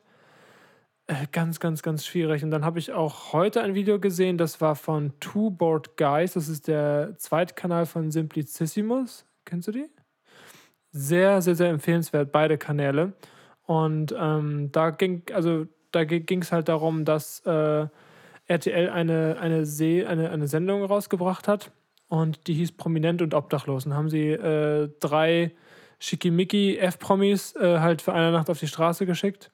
Ich glaube, die sollten sogar länger da sein, aber wir haben es auf jeden Fall nach einer Nacht abgebrochen. Und äh, das war halt auch so oberflächlich und so ganz komisch dokumentiert und richtig so halt, wie man sich das von RTL vorstellt. Und halt wirklich dann mal mit, mit einer Obdachlosen in der ganzen, in der ganzen Folge gesprochen und dann äh, die ganze Zeit nur diese, diese F, dieses F-Promi da gefilmt, wie die heult. Und aber trotzdem dann so, ja, jetzt bin ich wieder zu Hause, weil ich konnte nicht mehr und ist schon scheiße. Das war so die Erkenntnis. Ähm, das könnt ihr euch auf jeden Fall auch gerne angucken. Wie gesagt, ich kann jetzt zu dieser Reportage und äh, zu dem Ganzen nicht mehr wirklich viel sagen, weil das einfach nur reproduziert ist. Guckt es euch gerne an. Aber ich denke mir nur so, das kann es eigentlich nicht sein, dass in einem Land wie Deutschland so viele Menschen auf der Straße leben. Vor allem in Unterkünften und Notunterkünften, meinte äh, der, der von Hyperbol, also der mit 16 auf die Straße gekommen ist, auch, dass es halt, sind halt teilweise unmenschliche Bedingungen, dass du da bei 14 Quadratmetern mit acht Leuten zusammen äh, sein musst. Alle riechen nach Straße, alle leben Straße, beklauen sich wahrscheinlich noch gegenseitig. Dann werden teilweise auf der Straße die, der, der, der Schlafsack angezündet. Ich denke mir so, ja, also auch so, auch so wie die, wie die äh, in, der, in der Sendung gezeigt wurden mit diesen ganzen Diamanten und mit diesen ganzen Luxus, den die erleben, das war ja dieses soziale Experiment sozusagen, was ja eigentlich kein verkehrter Ansatz ist. Ähm, aber ich denke mal so, es herrscht so viel Ungerechtigkeit und irgendwie ist es schwierig, diese Ungerechtigkeit äh, auf, ein, auf ein Level zu bringen. Und auch gerade, glaube ich, durch die Pandemie spaltet sich das halt nochmal ab, weil gerade die Politiker, guck mal, jetzt haben wir meinen Monolog, gleich lege ich mich richtig zurück in der Nachspielzeit. Gerade die Politiker denken halt so oder, oder geben halt vor, ja, ähm, bleibt zu Hause. Zu Hause bleiben. Das ist die Lösung für Corona. Wir bleiben jetzt alle zu Hause und warten, bis es fertig ist, sozusagen, und versuchen, die Ansteckungsgefahr so gering wie möglich zu halten. Ähm, nur, was halt auch so ein Punkt ist, so wenn du, wenn du ein großes Haus hast und einen Garten hast und wenn du eine, eine nice Butze hast, ist geil, zu Hause zu bleiben. Aber frag mal äh, die Familie im 18. Stock im Block in Berlin. Ohne Balkon. Lass die mal zu Hause bleiben für, für ein paar Monate. Die drehen doch durch. Die haben, die haben so wahrscheinlich schon alle psychische Krankheiten, weil den Leben eben irgendwie kein Glück hatten, nichts geschenkt wurde, ganz viel Pech hatten. Und die sollen mal zu Hause bleiben für ein paar Monate oder wie? Also das das ist wieder so, das sind wieder alles so schwierige Themen, wo ich mir denke, es muss doch eigentlich besser gehen. Und jetzt darfst du, Jesko, jetzt bin ich fertig. Sehr interessant auf jeden Fall. Auf jeden Fall der richtige Ansatz. Auch auf jeden Fall, ja, bin ich auch mal gespannt. Also ich glaube nicht, dass es ein Einzelfall ist, sondern dass das schon ein flächendeckend, fleckende, fleckendeckendes, ein flächendeckendes Problem ist, ähm, was man auf jeden Fall angehen äh, soll, auf jeden Fall. Weil ich glaube, Obdachlose gehören zu der Gruppe, die in der Pandemie sehr äh, noch mehr vergessen wurden, als sie es sowieso schon werden, weißt du? Gerade ähm, auch zu den kalten Jahreszeiten, wo hier überall Schnee lag und das teilweise wirklich lebensbedrohliche Bedingungen waren, ähm, dass man da wirklich hilft. Und gerade in der Zeit, wo zum Beispiel Gebäude wie Hotels oder Herbergen leer stehen, die dann halt anzubieten, aber das geht dann irgendwie doch nicht, keine Ahnung, sie werden trotzdem auf der Straße bleiben. So, und dass es da wirklich kein Konzept gibt, oder sich irgendwie gefühlt keiner dafür verantwortlich fühlt, diesen Menschen zu helfen. Weil das Ziel ist es ja, den Leuten eine bessere Zukunft zu verpassen, weil auf der Straße leben, das kann nicht. Bestimmt gibt es einige, die das irgendwie glücklich macht oder so. Diese Unabhängigkeit. Genau. Halt, ne? Und so, aber auf Dauer, glaube ich, ist, also für viele ist es, glaube ich, einfach nur, ja, der Abgrund mehr oder weniger, auf den sie zugerast sind. Und das ist jetzt so das Ende in Anführungszeichen oder der Brunnen, in den sie gefallen sind und wo sie es alleine wahrscheinlich nicht rausschaffen werden können. So, und das ist halt wichtig, dass man solchen Leuten hilft, dass man da mögliche Schritte einleitet, um diese Leute wieder resozialis resozialis ne? Genau zu resozialisieren. Oh Mensch, ey. Ich hab's heute aber auch. Das Reh zu sozialisieren. Ja, das Rezo uns alle resozialisiert. genau. Ähm, und ja, genau, auf jeden Fall. Aber sehr interessant.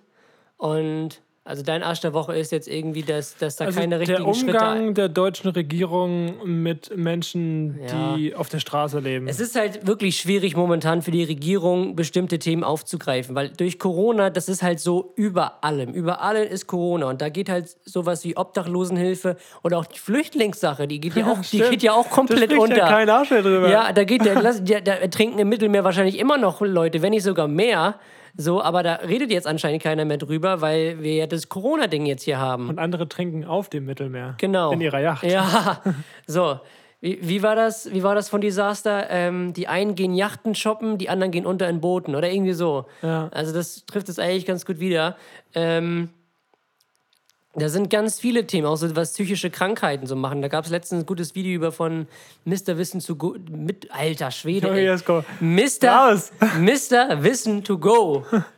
Äh, zu, zu psychischen Krankheiten, was die Pandemie mit einem macht. Dann Mhm. gab es jetzt das von Joko und Klaas mit den Pflegeberufen.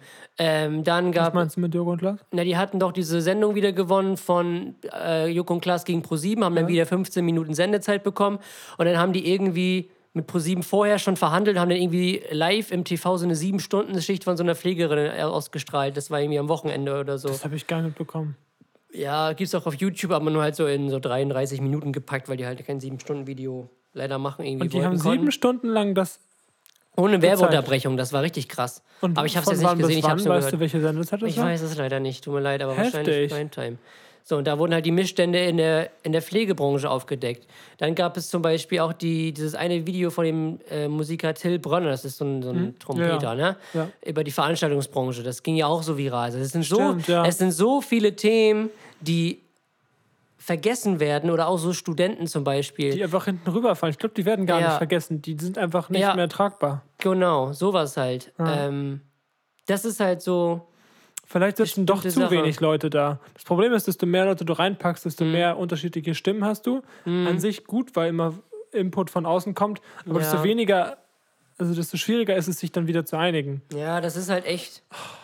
Ne? Also ich glaube, das ist die Folge der schwierigen Themen, Es Jesko. gibt wirklich schwierige Themen, weil einfach alles über diesem Deckmantel von Corona wegfällt.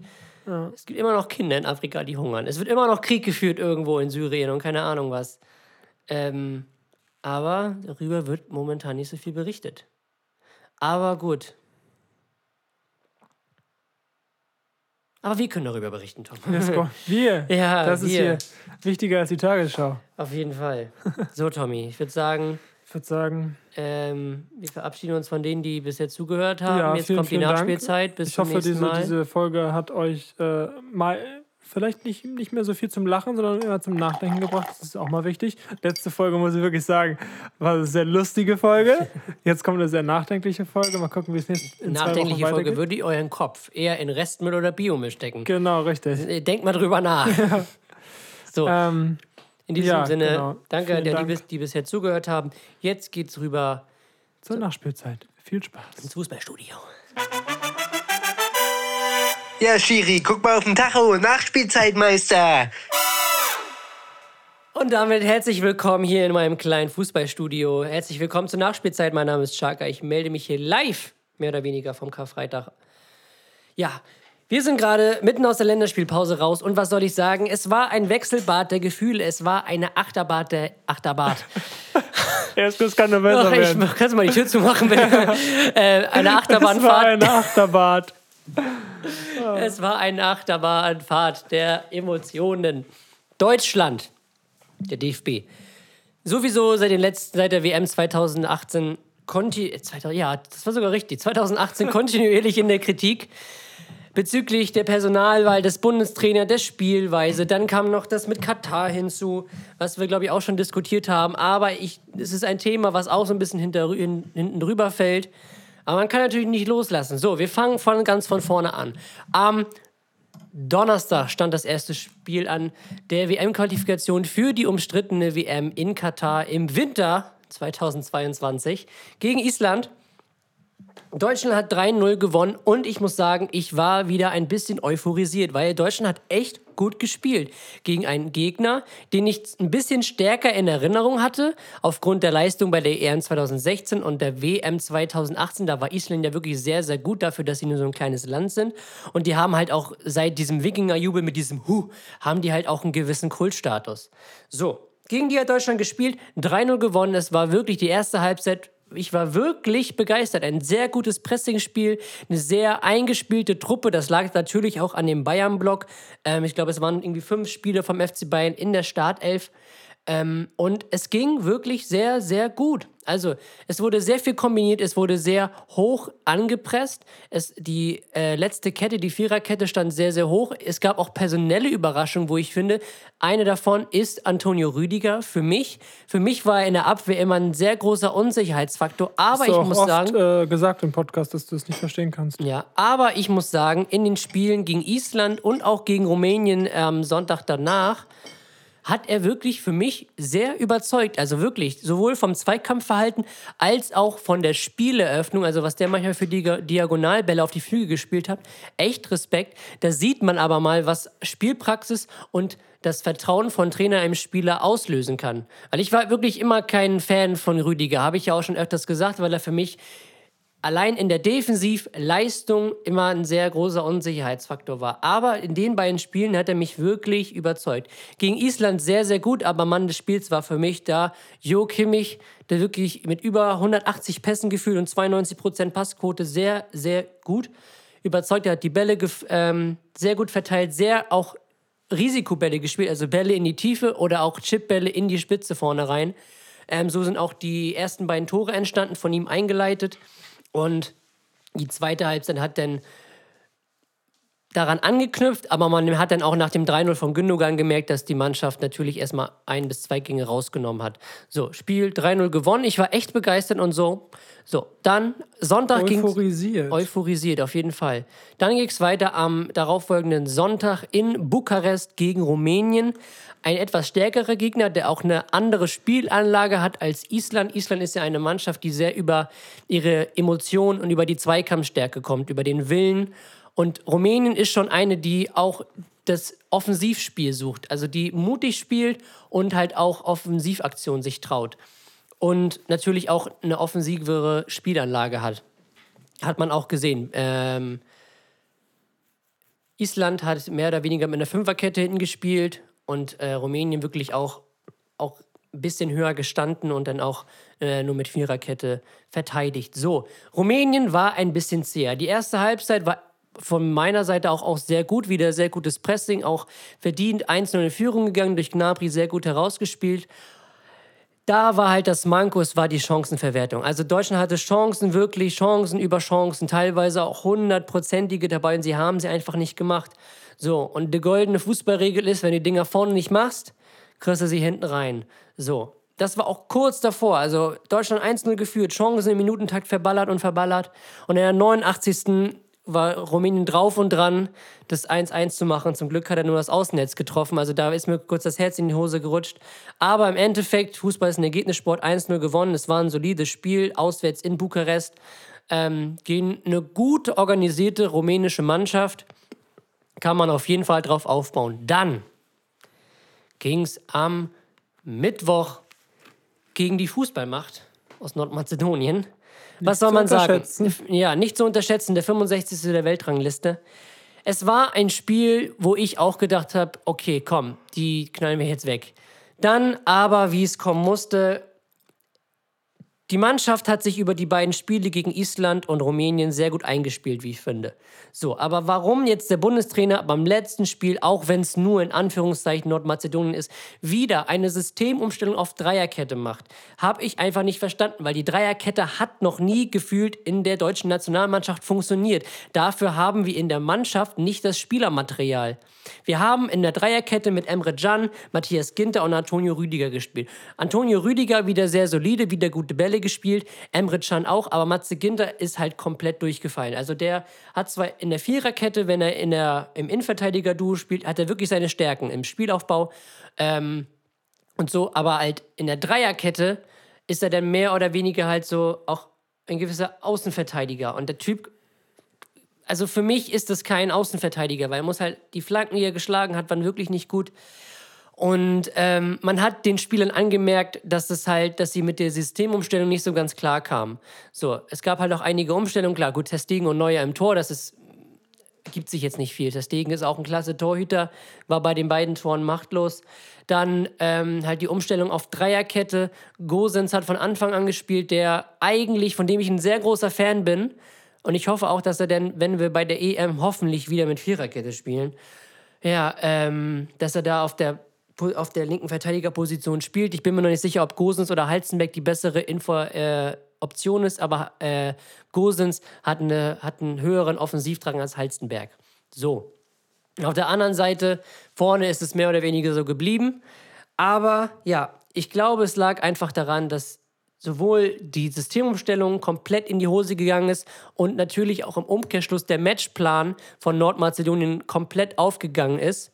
So, und die haben halt mit kompletter Leidenschaft gespielt. Also wirklich. Also die haben ihr Herz in den Beinen gehabt und alles gegeben und am Ende auch 2-1 verdient gewonnen. Klar, Deutschland hat auch wieder Chancen vergeben. Timo Werner sei Dank, ne?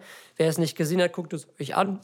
Und da war die Fallhöhe der Euphorie, die in den ersten Spielen aufgebaut wurde, natürlich sehr hoch. Und ich bin jetzt nicht mit einem guten Gefühl aus dieser Qualifikation rausgegangen, mit Hinblick auf die EM. Weil die EM, ja, also klar, Deutschland ist eine Turniermannschaft, aber wenn ich mir jetzt halt die Gruppe angucke, in der wir spielen, mit Weltmeister Frankreich, die sich zwar auch jetzt schwer getan haben in den letzten Spielen gegen die Ukraine, wo sie unentschieden gespielt haben oder sich zu einem mühsamen 1-0-Sieg gegen Bosnien-Herzegowina ähm, gequält haben. Und halt Portugal, die gegen Luxemburg jetzt auch nicht so ein gutes, eine so gute Performance abgeliefert haben. Ähm, könnte, es schwierig, könnte es schwierig werden. So. Ähm, ich hoffe halt immer noch darauf, dass Deutschland ist eine Turniermannschaft, dass sie, sie dass Löw wirklich jetzt auch Müller und Hummels zurückholt, sage ich jetzt mal, Hummels für mich sogar vielleicht sogar noch einen Ticken wichtiger als Müller, nur für die defensive Stabilität und Müller natürlich auch. Müller ist, glaube ich, auch den du ein, erstens, den du für die Stimmung mitnehmen kannst in der Mannschaft und den du halt auch mal von der Bank bringen kannst. So. Qualitäten sind unbestritten, der spielt eine mega Saison beim FC Bayern. Und ähm, ja, genau dass wir da einen guten Kader zusammenkriegen, eine gute Mischung, so wie 2014, dass das Trainingslager so gut abgestimmt wird, dass, es, dass diese Einzelspieler, die qualitativ natürlich sehr, sehr gut sind, also wenn man sich allein nur die Namen anguckt, die wir in der Offensive haben, mit einem Sané, Gnabry, Havertz, Werner, wenn sie in Topform sind, Müller vielleicht optional noch dazu, dann klingt das schon mal nach voller Offensivpower. Jetzt ist es halt die Kunst, diese Einzelspiele wirklich wie 2014 zu einem Team zusammenzufügen. Das wird die große. Die Mannschaft. Ja, dass dieser Spirit wieder rüberkommt. Das wird die Aufgabe des Bundestrainers sein. Auf der einen Seite, klar, er steht jetzt wieder in der Kritik.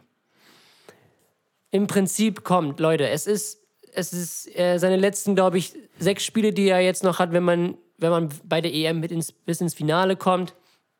Und dann fängt eine neue Ära an. So, das könnte ein Vorteil sein, dass jetzt da ein bisschen Luft ist, dass er jetzt ein bisschen erleichtert und ohne Druck an die Sachen rangehen kann. Er hat es ja auch gesagt, dass er jetzt auf niemanden mehr Rücksicht nimmt, also keine Schonfrist. Also es ist jetzt nur so, nee, ich lasse jetzt in dem Spiel den Kimmich nicht spielen, weil der FC Bayern das so möchte. Nein, es wird jetzt nur darauf, äh, oder das Augenmerk wird nur darauf gelegt, eine gute EM zu spielen. Wenn sie denn überhaupt stattfindet, das ist natürlich erstmal ähm, erstmal noch in Frage zu stellen. So, das zum Thema Länderspiele. Was soll ich sagen? Aber man muss sagen, Die anderen Top-Mannschaften haben natürlich auch ein bisschen gestrauchelt. Gut, es war das erste Länderspiel im Jahre 2021. Ähm, Spanien nur ein 1-1 gegen Griechenland geholt, wie eben schon erwähnt. Frankreich nur 1-1 gegen die Ukraine. Portugal zwischendurch gegen Luxemburg zurückgelegen. Also es ist schon, man hat schon gemerkt, dass die, Men äh, dass die Mannschaften wieder ein bisschen Zeit gebraucht haben, um wieder reinzukommen. U21 EM hat stattgefunden, zumindest die Vorrunde. Deutschland ist weiter, hat auch für mich ein gutes Turnier gespielt. Das erste Spiel gegen Ungarn war sehr, sehr gut. Gegen die hochdotierten Niederlande ein 1-1 geholt. Die sind dann auch noch weitergekommen. Ähm, wirklich ein sehr, sehr gutes Spiel gemacht und gegen Rumänien auch unentschieden gespielt, 0-0, obwohl man eigentlich hätte gewinnen müssen aufgrund äh, der Chancenvergabe, sage ich jetzt mal. Also es war auch wieder ein sehr, ist wahrscheinlich auch so ein deutsches Problem. Die Chancenverwertung haben Elfmeter verschossen. Ähm, aber da sind schon echt einige gute Jungs dabei, die sich vielleicht auch für den A-Kader empfehlen können auf die EM. Ich denke da so vielleicht ein bisschen an Riedle Baku, der so diese Rechtsverteidigerposition bekleiden kann, die ja auch ein etwas ne, eine problematische Person, äh, ähm, Position ist oder eine Position ist, wo wir nicht die Weltklasse-Leute haben. Wir haben das zwar Lukas Klostermann, vor dem ich viel halte. Wenn er in Topform ist, ist er echt stark. Aber Riedle Baku dadurch, dass er bei Wolfsburg halt im rechten Mittelfeld spielt, glaube ich, hat er noch mehr diesen Offensivdrang. Und das könnte es, glaube ich, gut werden, gerade wenn du gegen so Top-Teams spielst. Ähm, und ist natürlich auch noch ein junger Kerl. So, und das ist so, ja, das ist so mein Fazit zur Länderspielwoche U21. Doch, ich bin sehr zufrieden. Ich hoffe auch, dass Stefan Kunz Bundestrainer wird. Ähm, da habe ich mich jetzt auch wirklich festgelegt. Also, es, er ist der ideale Mann dafür. Und ich hoffe, dass es so kommt. Und dass dann ähm, Hannes Wolf, der jetzt momentan Leverkusen trainiert. Der ist ja nur für das halbe Jahr sozusagen vom DFB ausgeliehen ähm, und geht dann, ist jetzt aktuell oder hat dann die, hat die U20 trainiert, ist jetzt Cheftrainer bei Leverkusen bis Saisonende, kehrt dann zum DFB zurück und da würde ich mir wünschen, dass der dann die U21 übernimmt. Stefan Kunz dann einen hochrutscht. Das wäre so mein Wunsch. Wäre, glaube ich, auch die unkomplizierteste Lösung. Wie gesagt, wir haben die Kandidaten bei der letzten Folge schon durchgekaut mit Klopp und Flick und Rangnick, so, die haben alles ihre Vor- und Nachteile. Das Problem, außer bei Rangnick, ist jetzt halt, äh, dass die noch an Vereine gebunden sind. Und bei Rangnick ist es halt, dass das, glaube ich, nicht so passen könnte mit der Macht. Weil ich glaube, wenn Rangnick kommt, dann müssten mehrere gehen. Dann müsste nicht nur Löw gehen, sondern ich glaube, dann müsste auch ein Oliver Bierhoff gehen. So, und ich glaube, das macht er nicht, weil der ist ja maßgeblich daran beteiligt, den Trainer auszusuchen. Deswegen, aber das ist auch ein Thema für sich. Auf der einen Seite, ich freue mich schon ein bisschen aufs Turnier, bin ich ehrlich. Auf der anderen Seite, Wann genau findet das statt? Wann genau findet das im statt? Juni, ich habe jetzt nicht das genaue Datum. Nee, ich wollte nur das den Monat wissen. Genau, die sind sich ja noch nicht sicher, wie sie das jetzt aufziehen. Also die wollen ja wirklich volle Stadien. Ähm, aber das ist so richtig komisch von der UEFA geregelt. Das heißt, wenn ein Spielort, also es ist ja diese plan-europäische äh, Europameisterschaft, wo die auf der äh, ganz Europa stattfindet. Und wenn ein Spielort die, den Zulass von Zuschauern nicht gewährleisten kann, wird er als Spielort gestrichen. Das heißt, der deutsche Spielort ist München. Wenn bei München jetzt die Inzidenzzahlen so hoch sind, dass das Gesundheitsministerium oder die Behörden vor Ort sagen, wir können da keine Zuschauer hinschicken, weil das einfach ein zu großes Spreader-Event wäre, würde München als Spielort ausfallen. Oder weil es sollen Zuschauer da sein. Das ist so, ein, so eine Forderung von, ähm, von der UEFA. Da läuft man natürlich Gefahr, dass dann die EM halt nur in Stadien stattfindet, die halt zum Beispiel so in Budapest, wo zwar die Inzidenzen äh, hoch sind, aber die Gesundheitsbehörde sagt, ihr könnt ja trotzdem rein. so, das ist so die Gefahr. Dann würde die EM so in Budapest und Bukarest, was auch coole Stadien sind, aber es würde halt irgendwie so diesen, diesen Flair irgendwie rausnehmen. Du so, Geht es dann wirklich volle Stadien oder sind es einfach Ja. nur, oder, oder es also sie wollen. wäre es auch okay, wenn München sagt, wir lassen 50% rein? Ja, das wäre natürlich auch eine Möglichkeit. Sie wollen auf jeden Fall vor Zuschauer spielen, so vielen wie möglich. So, da ist man Aber natürlich warum? gespannt. Nur für die Leute, ne, damit die einen schönen, schönen Abend haben, ne? Natürlich, ne? Also es geht ja nie um Leben, um die Eintrittsgelder, die dadurch Na. generiert werden und die Sponsoren. Die verschenken die, glaube Es ich, geht auch, ne? nur um den Fußball, Tom. Ja. Das weißt du doch. Beim Fußball geht's um den Fußball. Es geht doch nur um den Fußball. Ja. Die WM in Katar zum Beispiel. ja, da, Sport. Ja, der Sport. Sport steht im Vordergrund. So schaut's aus. Genau. Muss man natürlich auch wieder aufgreifen. Katar, man hat es gesehen, die deutsche Nationalmannschaft hat vor jedem Länderspiel ein Statement gegen Menschenrechte, also für Menschen, für Menschenrechte gesetzt, ähm, um damit aufmerksam zu machen. Was soll man groß dazu sagen? Und haben die jetzt gesagt, wir, wir treten nicht an? Oder? Nö, das natürlich nicht. Weil es das, das, das, das ist das größte ja, Statement, aber, was du machen ja, kannst. aber pass auf, das ist, ist eine kleine Zwickmühle. Auf der einen Seite, wenn sie nicht, wenn sie nicht ähm, antreten, ist es natürlich ein gutes Zeichen. So, ein gutes Zeichen, okay, wir boykottieren diese WM. Auf der anderen Seite wirst du dann wahrscheinlich von der FIFA für die nächsten Turniere gesperrt. Als Mannschaft. Das nächste Turnier der nach, der, nach der WM in Katar ist Die EM in Deutschland. Genau. Und eine EM in Deutschland, ohne Deutschland austragen zu können, Das wäre ja so wild. ist ein bisschen blöd. So. Aber dieses Fuck-Druckmittel, ey. das ist halt die Zwickmühle da in dem. In Aber was dem hat denn die. FIFA mit der UEFA zu tun? Naja, die, die, UEFA, die UEFA ist ja der Kontinentalverband von Europa und steht unter der Führung der FIFA, dem Weltverband. Ah, okay. Deswegen. So. Das ist halt die, FIFA Zwickmühle. Champions Ich- League. Ja, deswegen heißt es ja auch FIFA Club WM, weil es ja von allen ist. Dann gibt es ja noch diese CONCAF und äh, Libertadores und so ein ganzes Gedöns. Ja, genau.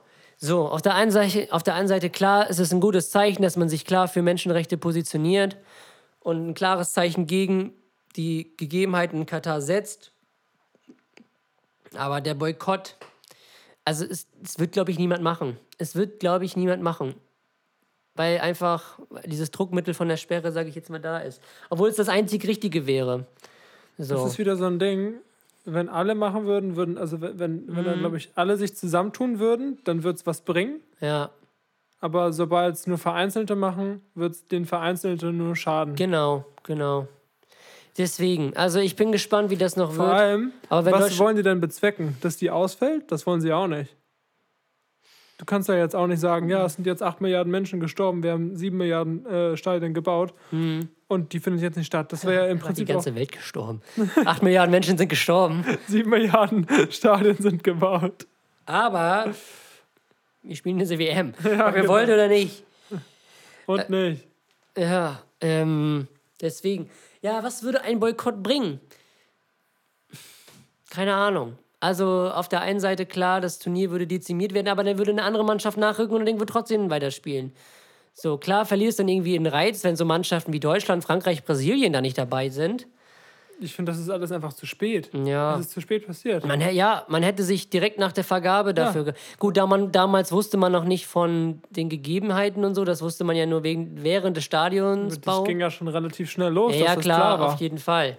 So, aber Oh Mann, die Welt ist so eine Kacke. Ey. es, ist halt, es ist halt blöd. So, aber ich, mir, also mir fehlt auch jegliche Euphorie für diese WM, weil sie halt einfach im Winter ist.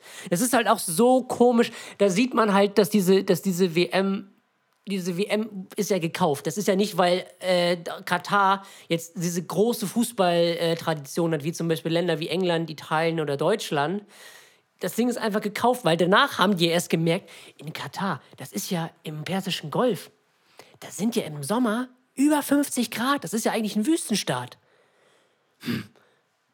Da kann man ja gar keinen Fußball spielen. Die erste Idee war ja auch so überteure Klimaanlagen in die Stadien zu bauen, die die so auf 20 Grad runterkühlen. Auch blöd, ne? Wir machen einfach eine WM im Winter. Im, Im Winter. Im Winter. Das macht überhaupt keinen Sinn, weil ich, also ich bin auch mal gespannt, wie die ganzen Ligen das organisieren. Die müssen ja schon richtig früh anfangen oder halt unterbrechen. Weißt du? Ja. Das ist halt echt schwierig. Und das muss dann ja auch schon nächstes Jahr losgehen. Oder dieses Jahr sogar. Nee, nächstes Jahr, die 2022, 23er Saison. Es ist echt komisch und keine Ahnung. Ich, also ich habe überhaupt keinen Bock auf dieses Turnier, wirklich nicht. Aber so wie ich mich kenne, werde ich mir wahrscheinlich doch angucken. Zumindest die deutschen Spiele. Das ist das Traurige. Das ist das Dumme daran. Deswegen. Aber ich freue mich umso mehr auf die EM in Deutschland äh, zwei Jahre darauf, 2024. Da freue ich mich irgendwie schon drauf. Ähm, naja. Ja, aber wenn sagen? die WM 2022 statt- stattfindet, müssen sie doch jetzt schon im nächsten Jahr planen, die Vereine. Du hast Müssen ja sie auch, ja. 23, 24 gesagt. Da habe ich, also die 22er, 23er Saison müssen sie dann genau planen. Ach so, ja, ja. Ne, weil sie ja im Winter, die beginnt ja vom 18. November bis 18. Dezember ist die WM in Katar. Ja, was soll man machen? Super. Ach Mensch, ey. Jesko, was haben wir heute noch vor? Mucke machen. Was haben wir heute noch vor am Karfreitag? Autofahren. Nein. Fisch essen. ja, Fisch essen. das Wir müssen noch. Fisch essen. Genau, Ostern isst man noch Fisch. Kennst du die. Ostergeschichte eigentlich? Ja, aber ich möchte sie von dir hören. Soll ich die jetzt wirklich erzählen? Ja. Alles fing an am Palmsonntag. Das war letzte Woche Sonntag. Da kam Jesus nach Jerusalem. Das war ja das mit den, wo, sie auf dem, E- wo er auf dem Esel nach Jerusalem eingeritten ist und die Leute dann so Kleider niedergelegt haben und mit den Palmen gewedelt haben. Nicht an der Palme gewedelt haben. Ähm, deswegen Palmsonntag. Dann am grünen Donnerstag war das ja so. Ähm, er hat das letzte Abendmahl gemacht und da war ihm ja schon klar, es wird was Schlimmes passieren, irgendjemand wird mich verraten. Da sind sie halt in diesen Garten gegangen, ich habe den Namen nicht mehr auf der Pfanne, irgendwas mit G. Ähm, in diesen Garten gegangen, ja, und da hat Judas ihn dann verraten, er wurde verhaftet, dann wurde ihm äh, Pontius Pilatus vorgeführt, dann wurde er zum Tode verurteilt, Karfreitag wurde er ans Kreuz genagelt äh, und in diesem, ist dann am Kreuz gestorben.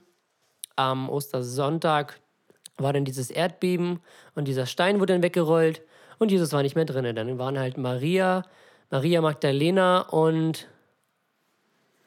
Ah, wie ist die andere? Maria Magdalena. Ich glaube, Maria und Maria Magdalena, irgendwie so, waren dann da. Dann kam halt der Engel und sagte, Jesus ist auferstanden, er lebt. So, und dann am Ostermontag äh, war halt die Geschichte von Emaus, ähm, wo er dann diesen Pilgern da begegnet ist und die dann das alles erzählen sollten. Ja, das ist die Ostergeschichte grob. Ich weiß aber auch nicht genau, was der Hase damit zu tun hat. Wie ist der da reingerutscht? Oh, Jesko, ich hab Weiß ich nicht. Keine Ahnung. Ja, das war die Ostergeschichte, meine Freunde. Ich würde auch sagen, wir machen jetzt Schluss Ja, und entlassen euch ins Osterfest. Wir wünschen euch frohe Ostern. Kommt gut durch, genießt die freien Tage. Ähm, und ja, habt eine schöne Zeit. auf jeden Fall Macht nicht so viel Party.